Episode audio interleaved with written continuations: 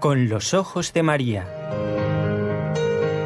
El mundo, la actualidad, las preguntas más profundas sobre Dios y la vida humana en todas sus facetas necesitan ser mirados con los ojos serenos de la Virgen, la Madre de todos los hombres.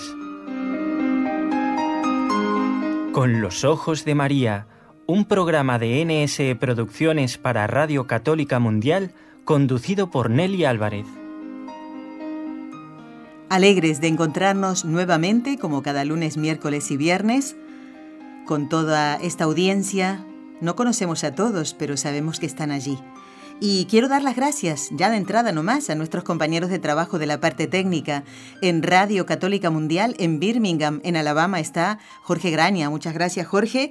Y eh, desde la ciudad de Barcelona, donde hacemos el programa, está Raúl García en el control de este equipo de trabajo, NSE, Nuestra Señora del Encuentro con Dios.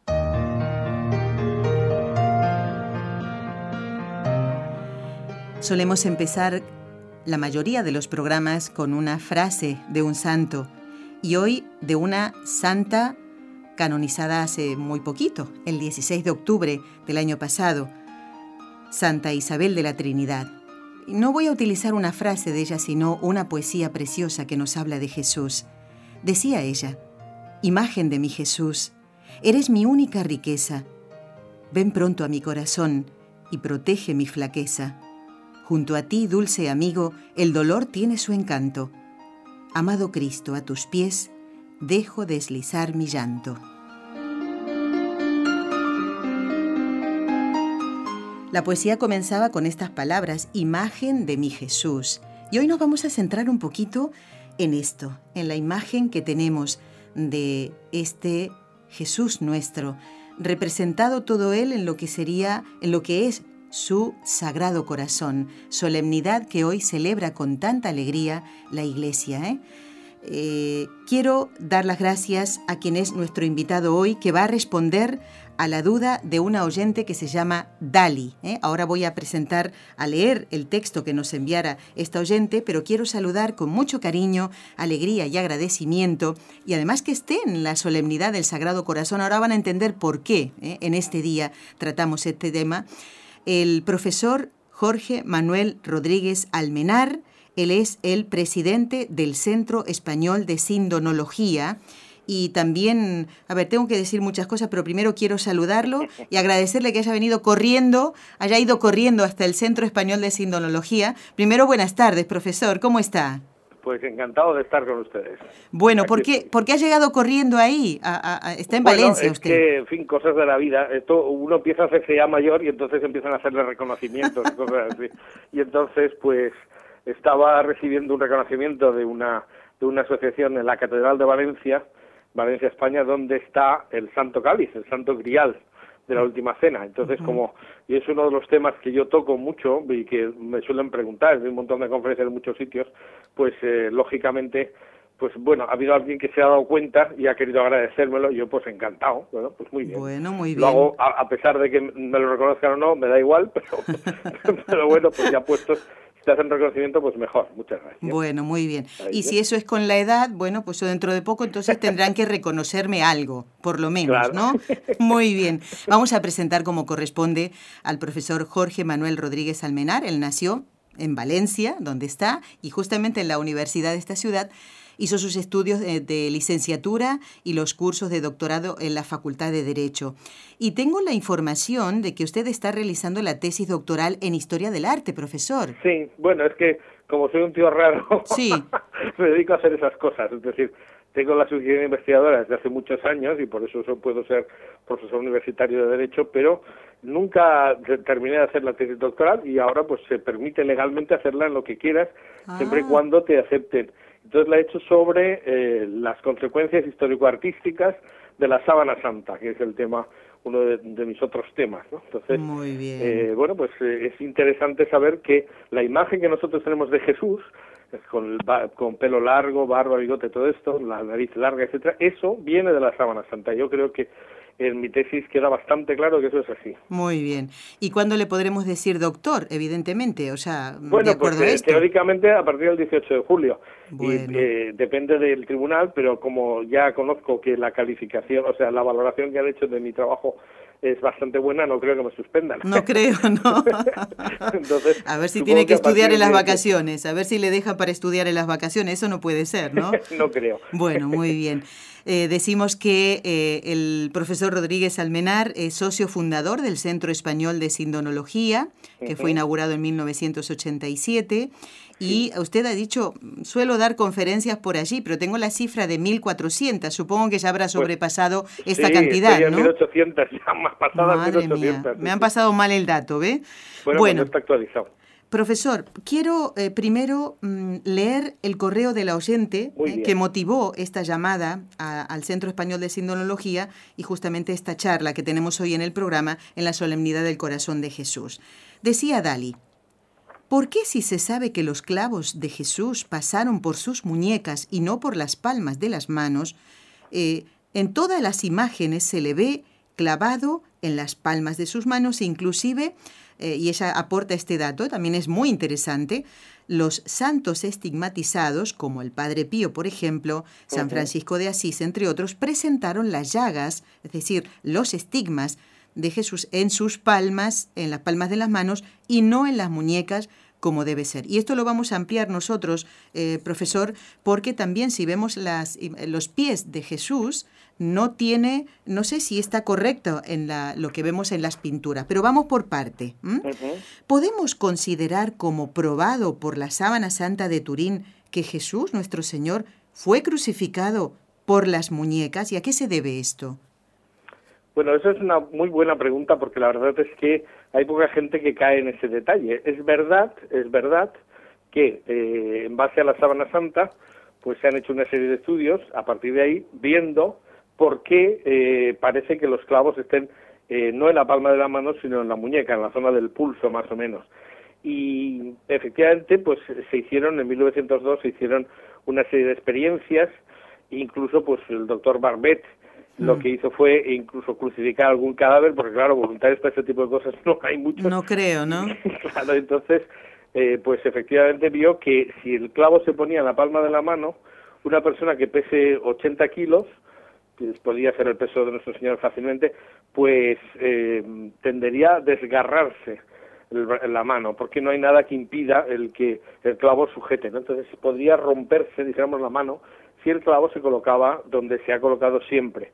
Entonces, a partir de la, de la imagen de la sábana santa, alguien hizo ese estudio y se dio cuenta de que donde está el clavo colocado en la imagen de la síndone, en la sábana santa, pues eh, ese es un sitio mucho más lógico de colocar.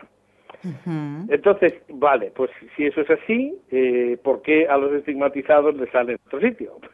Pues es una pregunta que no tiene respuesta. Es decir, eh, hay, a mí se me ocurren varias posibilidades. A ver, ¿cuáles son? La primera es que probablemente si uno tiene una herida en el pulso, eh, la persona quedaría inútil para trabajar, mientras que si le sale donde, donde parece que le salen los estigmatizados, es decir, que, que Dios puede tener su idea de que de que de no molestar tanto a la persona que tiene el estigma Mm. como que para que no pueda usar las manos, ¿no? Claro.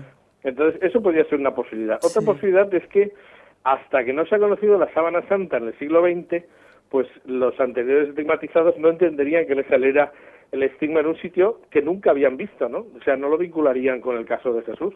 Ah, Y también puede ser. Es decir, es que la divina providencia tiene sus razones. Por no siempre podemos saber nosotros cuáles son, ¿no? claro. pero mm, hay otros, bueno, luego están los mal pensados que dicen eso es porque eh, como ellos tienen la imagen esta, pues ha generado su mente eh, el estigma, que esos son los, los siempre escépticos, ¿no? Ya. Pero el padre Pío decía, bueno, sí, le dijo a un periodista una vez, hombre, si usted podría pensar a ver si es un elefante, a ver si le crece la trompa, ¿no? Claro. Inténtelo a ver si es verdad eso, ¿no? que la mente no tiene tanto poder. Y efectivamente es así.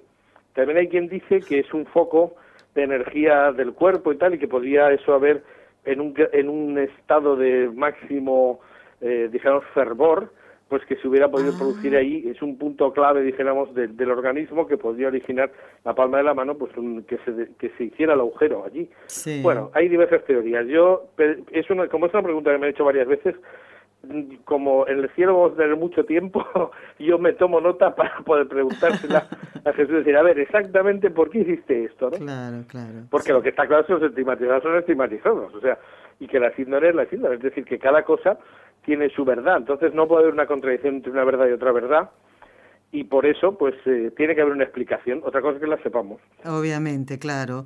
Profesor, y en el caso de los pies, siempre se ha representado en el arte, eh, digo las pinturas porque es lo que más, las esculturas no sé, ¿no? Pero pienso en, en, bueno, inclusive los crucifijos, ¿no? Que tenemos en las iglesias, ¿está representado en el arte igual o correspondiendo a la realidad del, del, de donde fueron eh, clavados los pies de nuestro Señor? Pues también es una buena pregunta y esta sí que no, habían, no me la habían hecho nunca, pero bueno. parece que haya leído usted mi tesis. Porque es un no. tema que sí trato. Entonces, bueno. claro, yo la idea que tengo es que la imagen, la imagen de Jesús desnudo en la cruz empieza a representarse realmente en el momento en que la sábana santa llega a Constantinopla antes, y eso es en el, en el, año, alrededor del año 1000, un poquito antes del año 1000, es cuando empieza a representarse realmente a Jesús, porque antes se representa de forma simbólica, como el cordero, después se representa como si fuera un sacerdote con una túnica larga y, y puesto sobre la cruz, pero no clavado. Uh -huh. Es decir, a partir del momento en que se ve la sábana santa, y entonces empiezan a ver sangre, y empiezan a ver que hay heridas reales, entonces en, en la en la pintura bizantina, que es la de Constantinopla, pues empieza a extenderse en todo el mundo la imagen de Jesús dolorido, que eso no había ocurrido nunca. Entonces eso coincide en el tiempo.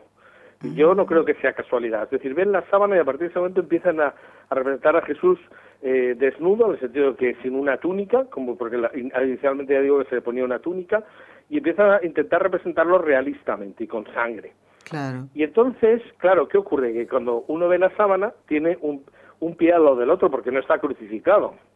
Entonces, en los primeros Cristos, antes del siglo XIII, o sea, del, del siglo XI al siglo XIII, se representan con un pie al lado del otro, clavados y tal. Pero sí. a partir del siglo XIII, eh, pues hay unas revelaciones de que, eh, si no recuerdo mal, pues es Santa Genoveva, no, Santa Genoveva no, es... Eh, ahora no acordaré porque eso es lo que pasa de con el directo.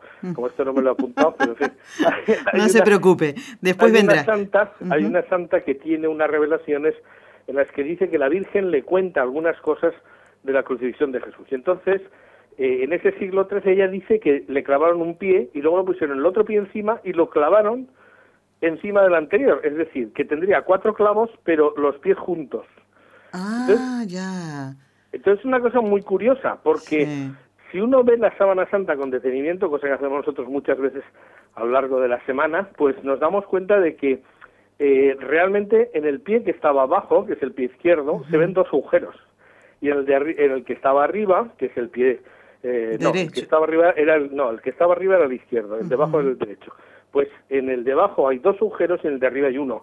Entonces esto es curioso porque esa revelación podría tener una base en la propia síndrome y yo no nunca había nunca me había fijado en eso pero bueno se empieza a representar a partir del siglo XIII con los con los pies juntos y es precisamente por estas por estas revelaciones. Sí. ¿No será la beata Ana Catalina Emmerich por no, casualidad? No, no, porque no es, es ella. muy posterior. No, no, no. Ah. Esta es anterior. Pero siglo XIII bueno, ya me saldrá. Bueno, vamos a hacer. Vamos a hacer una cosa. Vamos a hacer una pausa muy cortita, profesor, y le voy a pedir a San Antonio, que, al que le tengo mucha devoción, que le haga encontrar en su mente eh, el nombre de esta santa. A ver si... Bueno, eso va a ser sí. fácil. Eso va a ser fácil, ¿no? Bueno, Muy hacemos bien, la pausa sí. y ya volvemos entonces. Muy bien, perfecto.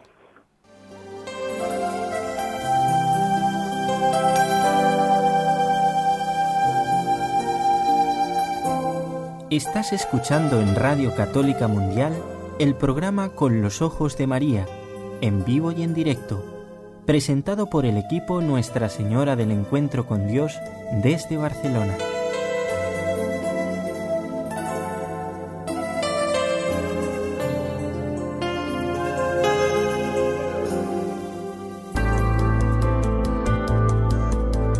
¿Quieres escribirnos ahora mismo? Puedes hacerlo al siguiente correo electrónico con los ojos de María arroba nsradio.com.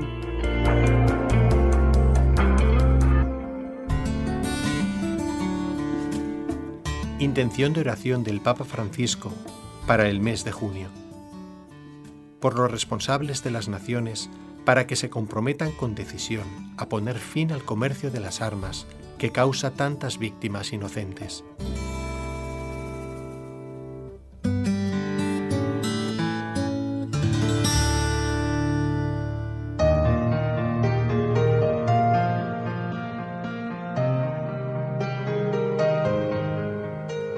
Para todos los oyentes del programa tenemos una sorpresa muy, muy grande ¿eh? después de nuestro viaje a Fátima, así que presten atención porque voy a dar una información, preparen papel y lápiz, cerca ya del final del programa. ¿eh?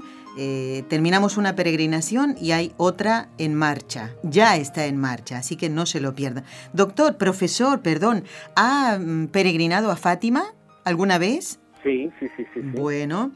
Eh, habrá notado que el centro de la explanada, como nos decía el capellán en lengua española, el padre Héctor Ramírez, eh, cuando hablamos con él el sábado, el centro no es precisamente la capeliña, sino la imagen del Sagrado Corazón que hay eh, en el, centro. Ese es el, debe ser el centro de nuestra vida cristiana, ¿no? El imitar a ese corazón eh, manso y humilde. Y hoy me encanta que en este día, en la solemnidad del Sagrado Corazón, hablemos con el profesor Jorge Rodríguez Almenar. Antes dijimos una palabra que puede sonar un poco rara la palabra sindonología, ¿no? Y uno se imagina, esto debe ser la, una ciencia, seguro que es una ciencia eh, que estudia algo. ¿Podemos decir que usted es un sindonólogo o, me lo estoy pues inventando? Yo soy partidario de no decir eso, por una sencilla razón, porque sindonología se podría tomar como sinónimo de ciencia, pero en realidad no lo es. Es decir, para que una ciencia sea una ciencia necesita tener una metodología propia. Entonces, sindonología lo que significa es tratado o estudio de la síndone que es la sábana santa en griego. Síndone es sábana en griego. Entonces, en realidad, eh, lo que podemos decir es que sindonología es una palabra que lo que determina es el, el tema, más que la metodología, porque las sábanas se estudia desde el punto de vista de la medicina, de la física, de las matemáticas, de, la, de lo que sea, pero cada, cada disciplina usa su propia, su propia metodología. Entonces, no hay una metodología específica de la, de la, del estudio de la sábana, sino que los estudiosos estudian cada uno desde su conocimiento y siguiendo sus sus, sus métodos, ¿no? Claro.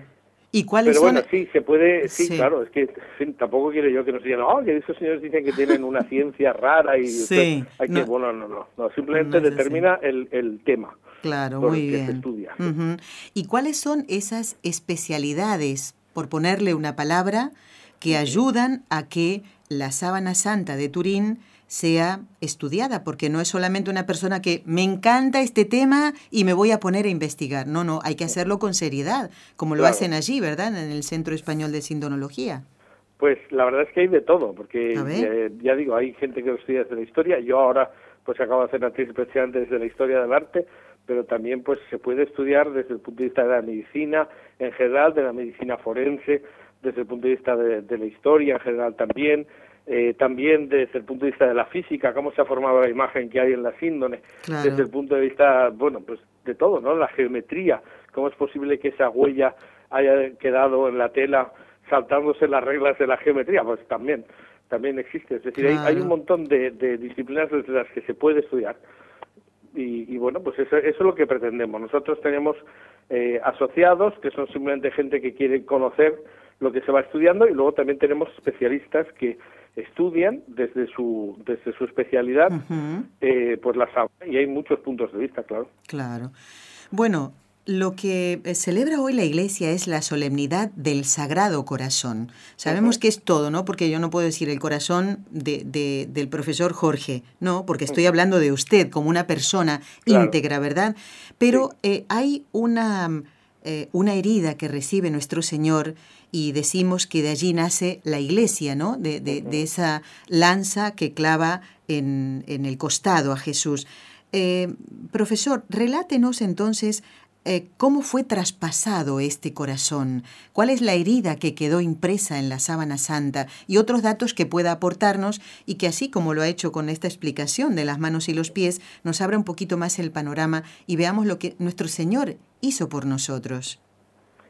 Bueno, pues si quieren le puedo dar hasta un dato que no es muy conocido, porque una de las cosas que se está estudiando, nosotros estamos estudiando eh, conjuntamente con la Sábana Santa un lienzo que está en España, que está desde el siglo VI, VII en España, que es el, el, el, Santo Sudario que está en la Catedral de Oviedo. Sí. Y le voy a decir, y tiene que ver con el corazón, porque resulta ha usado la palabra traspasado, que es fantástica, porque es la que utiliza el mismo, el mismo Evangelio, ¿no? Eh, bueno, hay profetizado, mirarán al que traspasaron, hay una profecía que dice esto, ¿no? Bueno, pues eh, en el sudario y en la síndone, en la parte de la espalda, parece que hay una pequeña herida por detrás que podría ser la punta de la lanza. Entonces coinciden en los dos paños en el mismo sitio, ¿eh? tanto en el sudario que está en Oviedo como en la sábana que está en Turín, en el mismo sitio parece que hay un corte, una herida que podría ser consecuencia de la salida del, de, la, de la lanza. Es decir, que es posible que físicamente traspasaran el cuerpo hasta el punto de salir un poquito por detrás.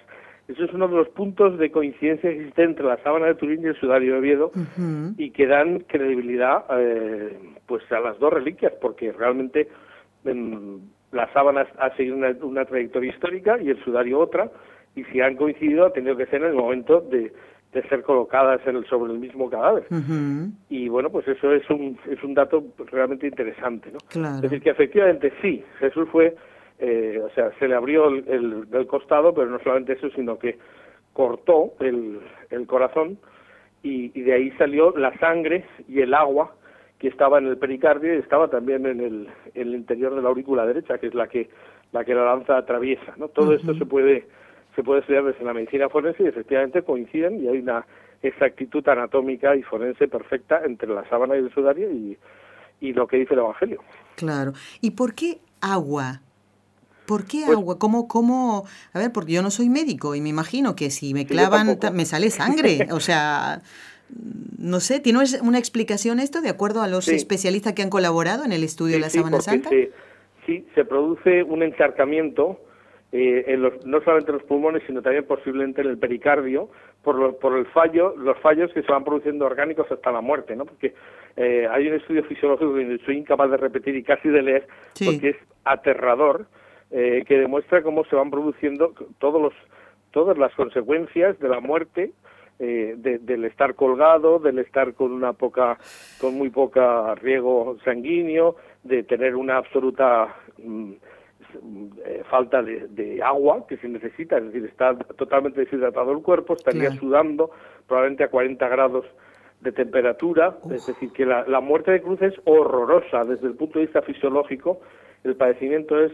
enorme y entonces se van produciendo una serie de fallos, hasta que se produce el fallo renal y una serie de, de cosas. Y, y- y dentro de ese, de ese proceso, pues hay un momento en que, pues eso, por la flagelación, por ejemplo, se encharcan los pulmones, pero también el pericardio, que es la- la- lo que envuelve el corazón, que se hincha, se llena de, se llena de líquido. Por eso, al atravesar la lanza, entonces sale la sangre que está dentro, que es más, que pesa más, y luego el agua. Por eso, claro, los- el evangelista dice, y el que, y cuando lo traspasaron salió sangre y agua, y el que lo ve da testimonio, y su testimonio es verdadero, como diciendo, os aseguro que he visto esto, es una cosa muy rara.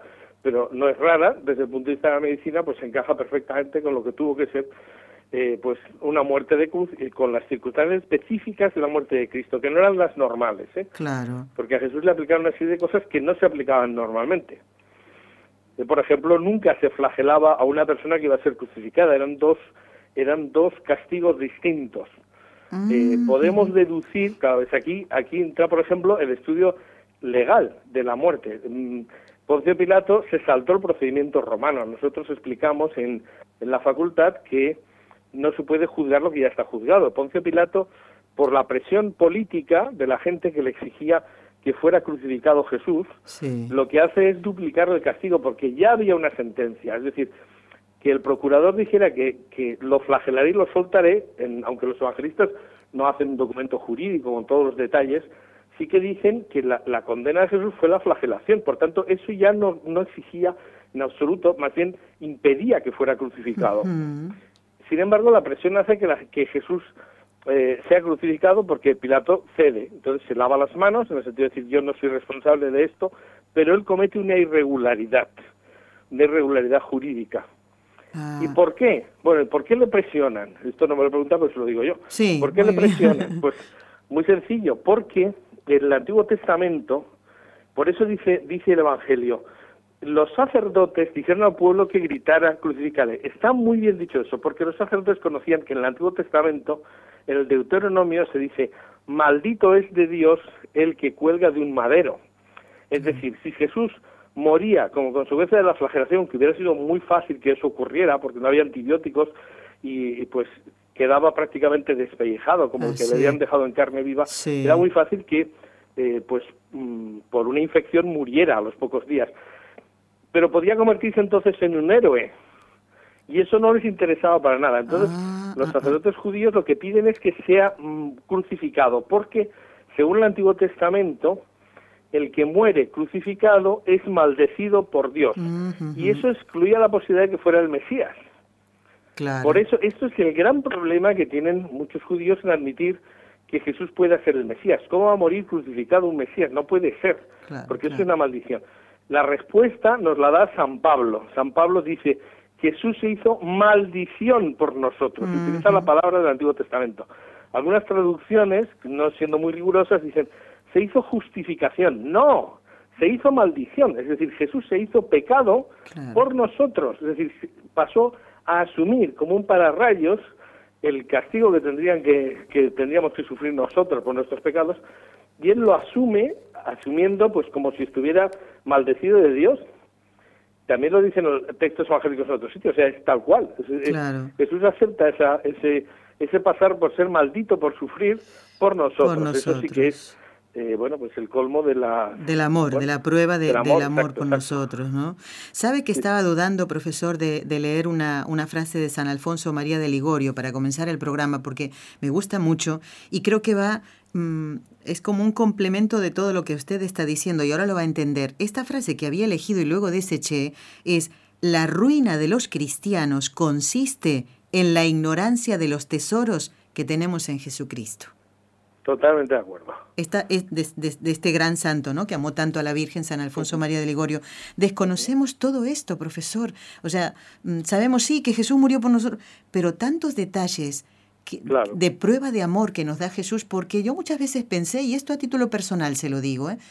Jesús se podría haber muerto después de la flagelación, porque usted acaba de decir despellejado total.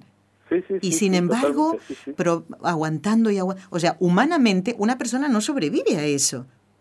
y sin embargo, o sea, realmente conociendo todos estos detalles, no podemos dejar de reconocer el gran amor que Jesús nos tiene, inclusive, profesor, cuando le ofendemos, está esperándonos en el sacramento de la confesión. Efectivamente. Para perdonarnos constantemente. ¿eh?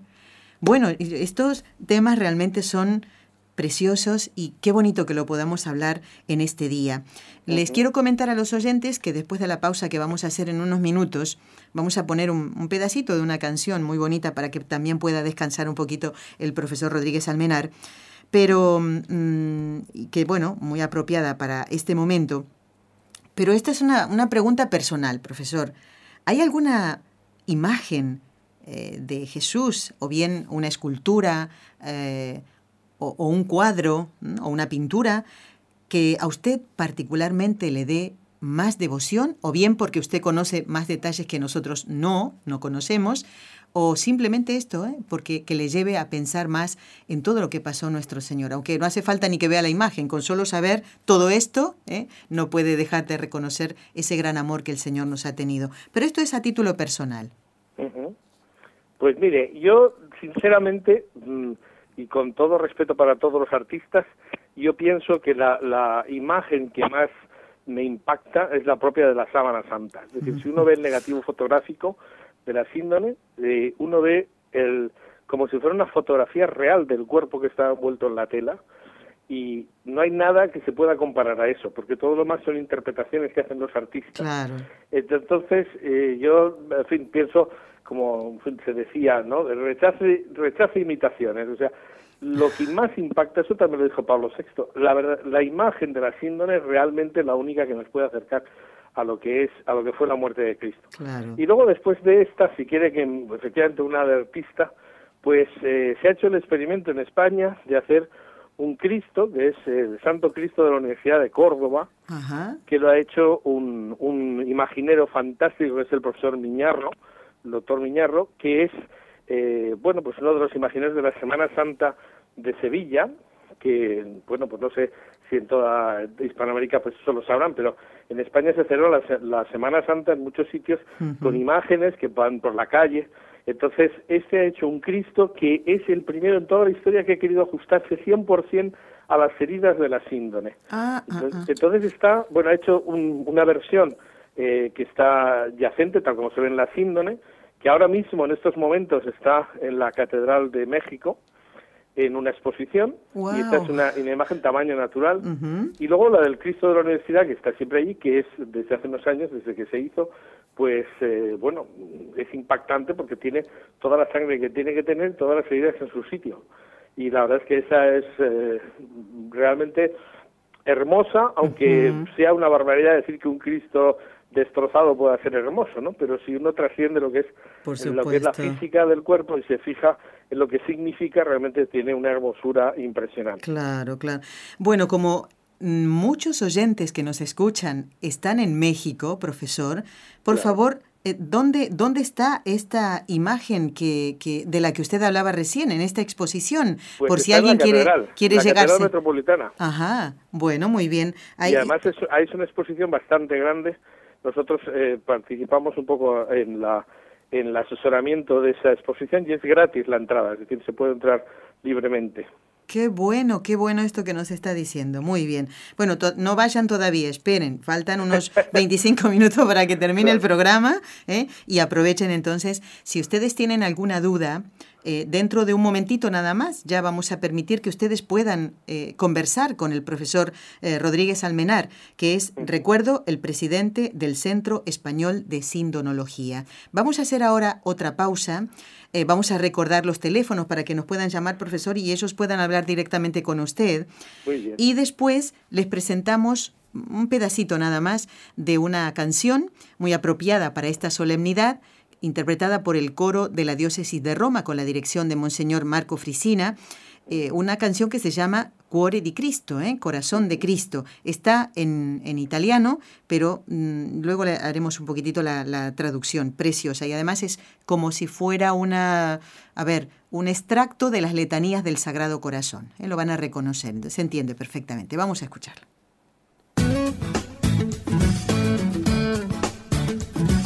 Si deseas participar en vivo en el programa Con los Ojos de María en Radio Católica Mundial, marca el siguiente número de teléfono 1866-398-6377 si llamas desde Estados Unidos o Puerto Rico. Si llamas desde otros países, marca el código internacional y luego el número 1205-271-2976.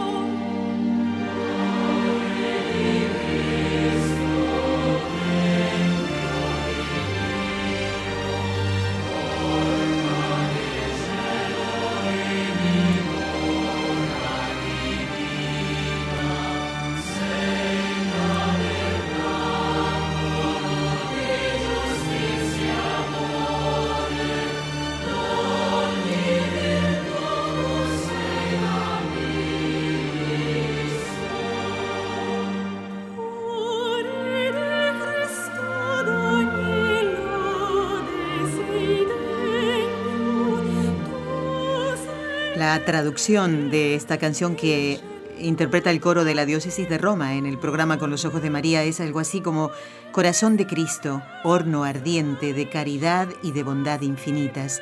Fuiste formado en el seno de María por el poder del Espíritu Santo. Y hay otra parte, un poquito más adelante, que dice Corazón de Cristo hecho obediente hasta la muerte por nosotros pecadores, de todo dolor, destrozado y humillado por los pecados de todos los hombres.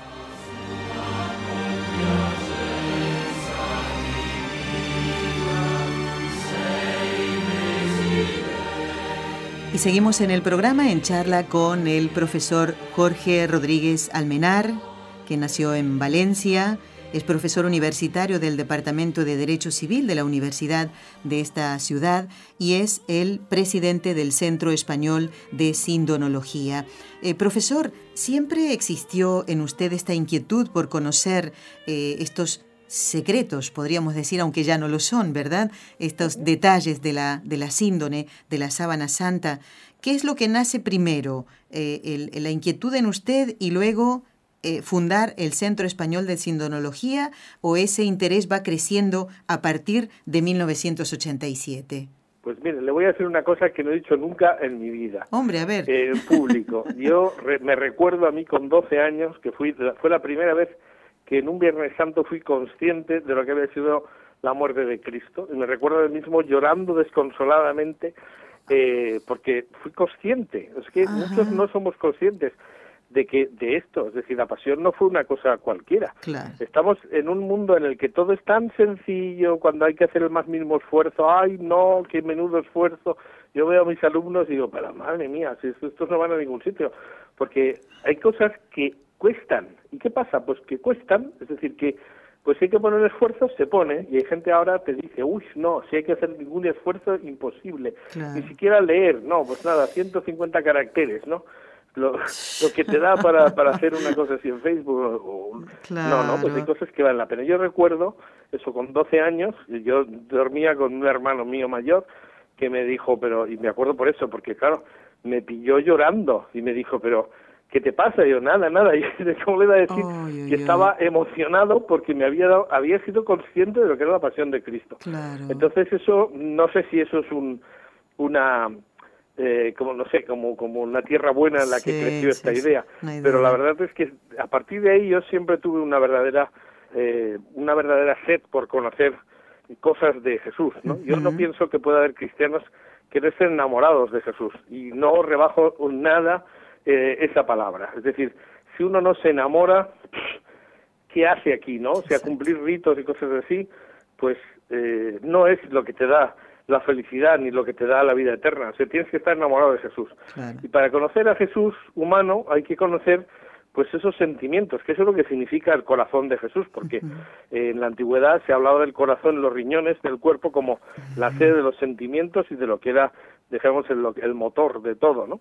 Y, y, cuando se habla del corazón no solamente se habla de la víscera, se habla de ese centro del, del afecto. Por tanto, la advocación al corazón de Jesús es muy parecida a la de la Divina Misericordia, porque es lo mismo. Exacto, exactamente, sí, sí. De, los sentimientos de Jesús, la misericordia hacia nosotros, el cariño hacia nosotros, que debe ser eh, compensado, o sea, desde nosotros debemos correspondir, mejor dicho, debemos corresponder a ese amor con el amor, no con nada menos. obviamente. Claro, entonces, eh, bueno, cuando uno conoce a Jesús se enamora de él, pero ese, ese conocer al Jesús humano, pues nos lleva a entender mucho más todo, ¿no? Profesor, en mi caso fue eso, eso, es decir, ese, ese amor a Jesús que fue desarrollándose y cuando de repente con 17 años descubrí que, que bueno, pues eh, se podía saber de la sábana santa y tal, y que en Valencia casualmente se estaba fundando el Centro Español de Sindonología, eso fue unos años después, pues me apunté inmediatamente, pero ya me había leído siete u ocho libros sobre la sábana. bueno, con razón, entonces ahora entendemos eso de, la, de las 1800 y un poco más eh, de, de, conferencias. Profesor, tenemos una llamada telefónica y me gustaría que Rosario, que nos llama desde Dallas, pueda charlar con usted y hacerle la pregunta que desea. Rosario, te decimos a ti muy buenos días. El profesor Rodríguez Almenar está atento a lo que tú quieras preguntarle. Buenos días, adelante. Sí, buenos días, Nelly, buenos días, profesor. Mi, no sé si la sábana revela la cantidad de latigazos que recibió nuestro Señor, porque parece que la Biblia dice que fueron 39, pero nuestro Señor a una santa, parece, no sé si es Santa Brígida, le dice una cantidad muy, muy grande, mucho más. no sé qué. muy, muy buena pregunta, ¿no, profesor? Muchas gracias. Sí, sí. Adelante, profesor, ¿qué contestamos? Tengo respuesta para eso. Por cierto, Santa Brígida era la santa que yo antes Hombre, no recordaba. no le dije que San Antonio no falla nunca. Efectivamente. Santa Brígida es la que habla de que tenía un pie clavado y luego el otro encima clavado, atravesando los dos, con otro clavo. Bueno, pues Y dice más cosas, efectivamente. Bueno, pues en la sábana santa se calcula que hay como unos 120 golpes de flagelo. Lo que pasa es que como son bolitas, eh, o sea, dos bolitas por cada uno de los ramales y hay tres ramas, pues serían seis bolitas por cada golpe. Por tanto, multiplicamos por 120 y son, pues, mm, pues casi, no sé, más de 600 por supuesto, pero como 720, una cosa así. Es decir, hay muchísimas heridas. Lo de los 39 golpes lo dice San Pablo. San Pablo dice, varias veces he recibido 40 golpes o 40 golpes de flagrum, ¿no? De flagelo. 40 golpes menos uno. Esa era la cantidad de azotes que daban los judíos, porque a San Pablo lo que le flagelan son los judíos, no los romanos. Los romanos no tenían límite, por tanto podían dar todos los golpes que quisieran los soldados hasta que se cansaban, hasta que el reo desfallecía o, moría. mucho hasta que moría.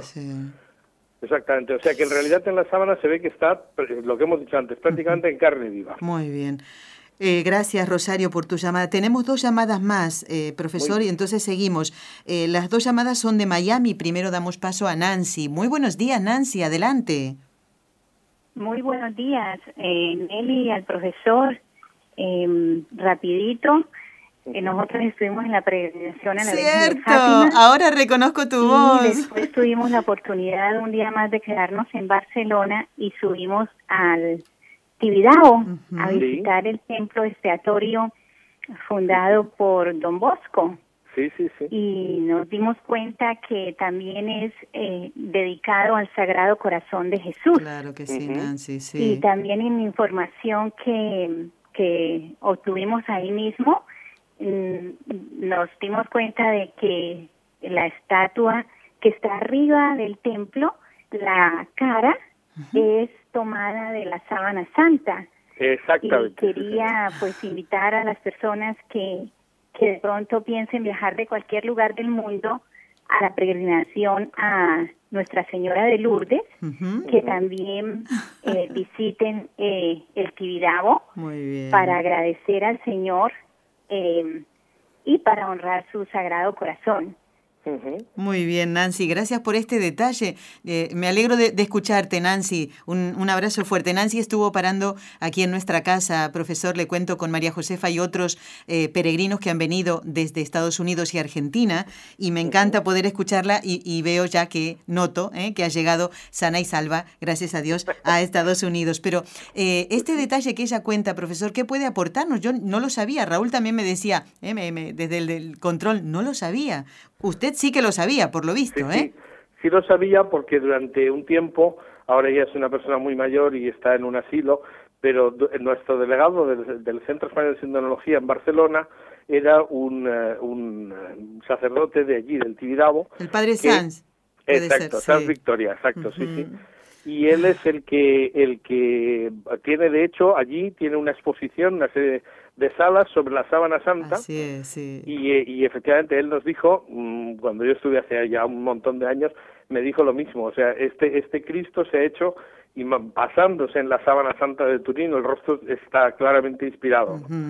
Y efectivamente es así sí lo sé Qué bueno. Un detalle es que esta imagen del Sagrado Corazón, para aquellos que no lo sepan, no es la original, porque durante la persecución religiosa en la guerra civil, pues los milicianos la tiraron abajo y luego fue eh, em, eh, realizada esta, ¿no? La, la, nueva y esta última que ya tiene muchos años. Profesor, tenemos otra llamada de Miami. En este caso es Juan. Juan, muy buenos días. El profesor te escucha. Adelante. Muy buenos días para usted que conduce el programa y para el doctor Rodríguez. Muy clara su exposición. Eh, mi pregunta va hacia qué bibliografía usted nos recomendaría, profesor, para conocer más de esta sábana santa.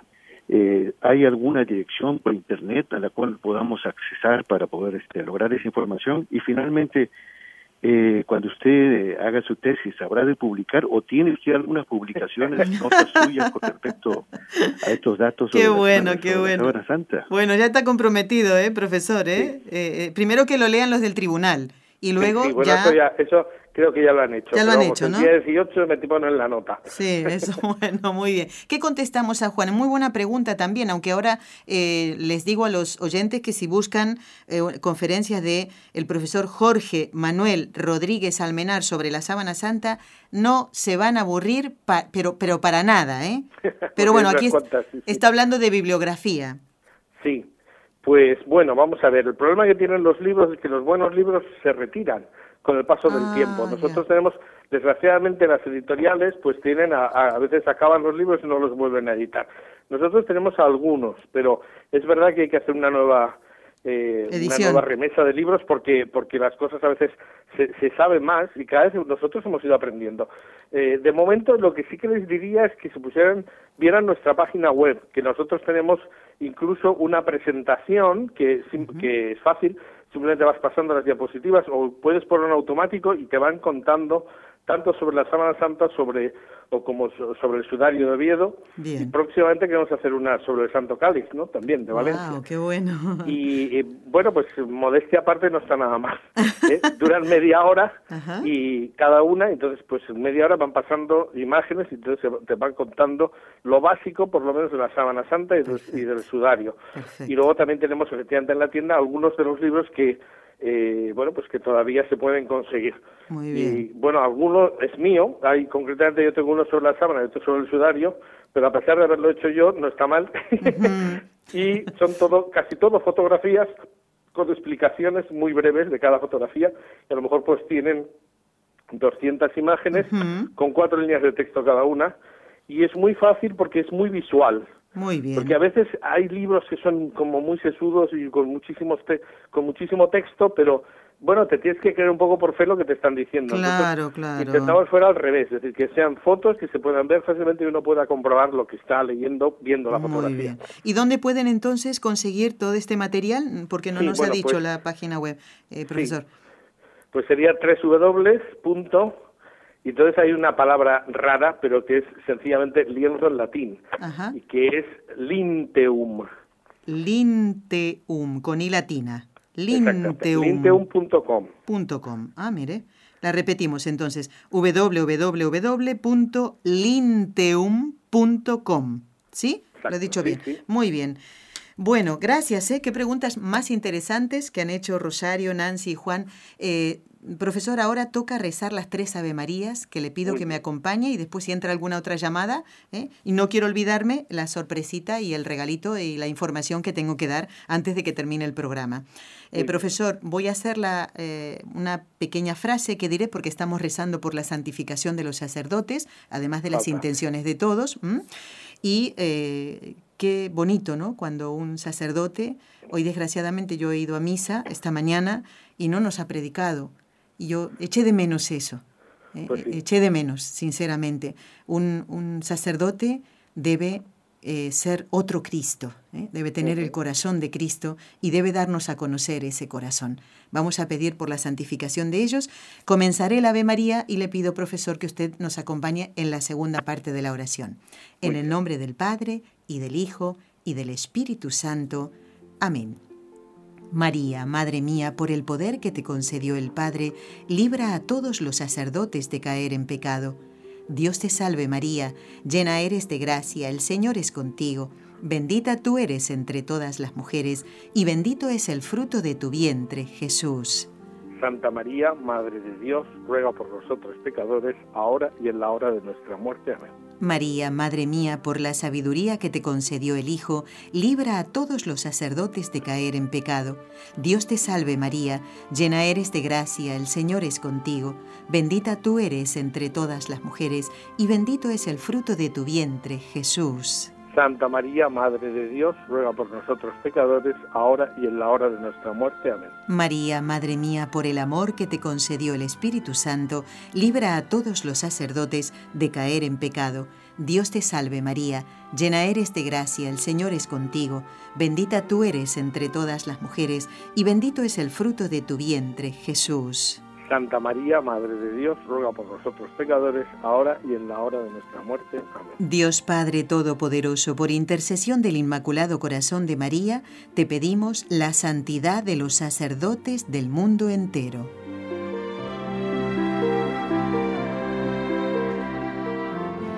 Ya nos estamos acercando al final del programa, pero queríamos preguntarle ahora al profesor Rodríguez Almenar, como fruto de todos estos años investigando a fondo estos temas, profesor, ¿qué es lo más importante que quiere transmitirnos en esta solemnidad del Sagrado Corazón de Jesús? Bueno, pues eh, yo diría que lo más importante, yo creo que lo hemos tocado un poco de pasada, es eh, que es absolutamente imprescindible que los católicos se formen, absolutamente imprescindible.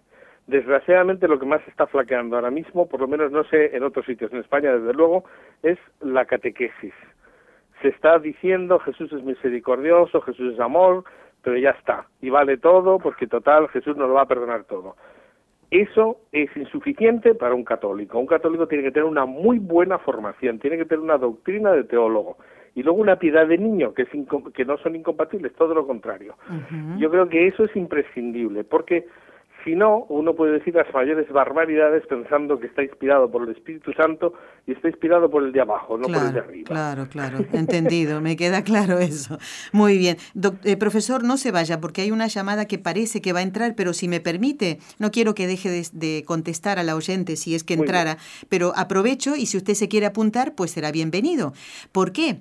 Porque vamos a peregrinar a Lourdes, en Francia, los días viernes 18, sábado 19 y domingo 20 de agosto. Y esto lo digo especialmente para los oyentes que nos escuchan desde América, porque aunque es, tal vez pueden pensar un poquito justo, pero no, estamos en junio. Ya pueden a lo mejor mm, consultar los billetes, ¿eh? los pasajes y demás. Ahora sí, me dicen que, que está Lucía de Dallas. Lucía, muy buenos días. Saluda al profesor y tu pregunta, porque nos quedan dos minutos y medio. Adelante. Sí, buenos días. Mire, em, yo tengo un hijo que lo consagré al Sagrado Corazón de Jesús. Él nació prematuro y me daban muy pocas esperanzas de que él sobreviviera. Eh, le puse el nombre del Sagrado de Jesús, se llama Jesús Erasmo. Y tengo una hija que también se la prometió a la Virgen de Fátima, se llama Fátima. Y yo ese es mi comentario, de que me siento muy, muy eh, bendecida, halagada con Dios, porque tengo un hijo, Jesús, y es tan bueno mi hijo, que no eh, Eso le pasa por consagrarlo. aprovechando este medio, de que les inculquemos. Yo ahorita le voy a mandar su mensaje a Jesús, que hoy es el día de su cumpleaños, el día que él nació, el día que yo se lo consagré, a, se lo prometí al Sagrado Corazón de Jesús de que me lo dejara vivir y ya tiene 21 años. Pues bendito sea Dios. Qué bonito colofón, ¿no? Qué bonito final para este programa, profesor, ¿eh? Claro Gracias, Lucía, que nos llamaba desde Dallas. Doy las gracias al profesor Jorge Manuel Rodríguez Almenar, presidente del Centro Español de Sindonología, a quien públicamente no me podrá decir que no eh, pronto lo volveremos a llamar para hablar del sudario y del cáliz, del sudario de Oviedo y del cáliz de Valencia, que sí. Muy bien, ¿Eh? sí, sí, claro que sí, encantado. Bueno, eh, profesor, muchísimas gracias y felicidades, felicitaciones y enhorabuena por su doctorado. Ya llamaré a los del tribunal para que sean benévolos en la, en, la, en la nota. Muchísimas gracias y que Dios lo bendiga por todo este trabajo, profesor. Igualmente que hacen ustedes un trabajo fantástico también. Muy bien. Y ya en el final del programa les recuerdo a todos los oyentes que eh, los días 18, 19 y 20 de agosto vamos a peregrinar a Lourdes. Quieren pasar unos días estupendos al lado de la Virgen, así como lo hicimos en Fátima, con otros amigos y compañeros y oyentes como ustedes. Podrán quedarse aquí en nuestra casa, como lo hicieron eh, la mayoría de los que vinieron mm, en esta peregrinación. Vamos a hacer programas especiales como preparándonos para esa peregrinación y que pueden ponerse en contacto con nosotros escribiendo a contacto arroba nsefundación.com. El lunes voy a repetir todo si Dios quiere. Nos vemos el lunes. ¿eh? No se pierdan el programa. ¿eh? A no faltar a la misa del domingo. Has escuchado un programa de NSE Producciones para Radio Católica Mundial.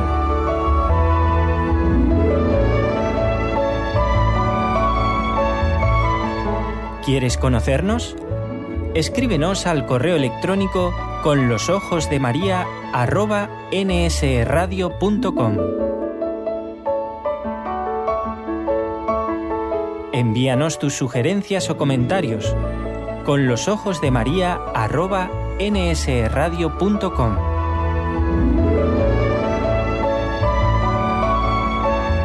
Te esperamos.